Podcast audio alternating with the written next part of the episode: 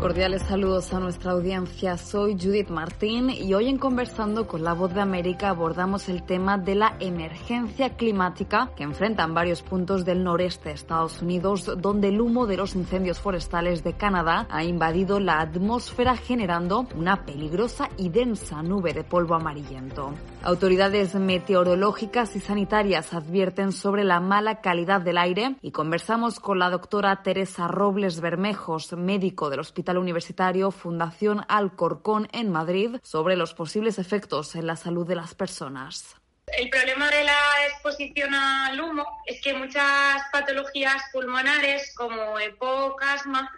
es verdad que son muy sensibles a pequeños cambios como puede ser pues en las condiciones del aire, pues como les ocurre cuando se exponen a alérgenos como el polen y así. Entonces, es cierto que este tipo de pacientes tienen que tener mucho más cuidado con la exposición, deberían eh, pues, tener medidas como usar mascarilla, evitar exposición al aire libre, porque bueno, pues se pueden inflamar las vías respiratorias que ya de por sí pueden tener comprometidas y que les produzca lo que se llama un broncoespasmo, que las vías aéreas se estrechan, no pueden respirar bien y les puede producir pues mucha clínica de, disnea, que es como llamamos nosotros a que el paciente no es capaz de respirar eh, todo lo bien que, podría.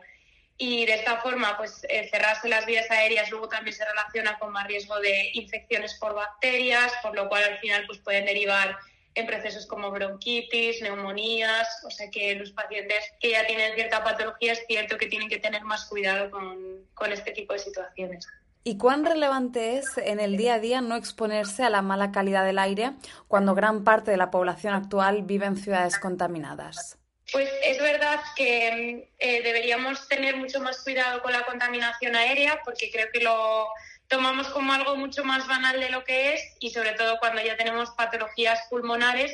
eh, no nos damos cuenta, pero hay pacientes que, que tienen asma grave o poco grave que exponerse a la contaminación pues le puede producir que se agudice su enfermedad, es decir, que tengan episodios en los que vayan peor simplemente por la exposición aérea. Es cierto que el resto de la, población eh, que no tenemos patología de base podemos exponernos, de hecho lo hacemos, y quizás no tengamos eh, tanta repercusión, sobre todo a corto plazo, pero pacientes que ya tienen enfermedades previas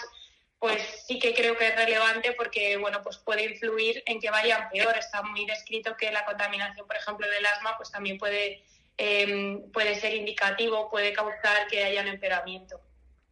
Entonces, ¿qué medidas se pueden tomar? Pues eh, sobre todo, como digo, en la población general, pues evitar eh, exposiciones ahora al aire libre, pues no practicar deportes al aire libre, tratar de minimizar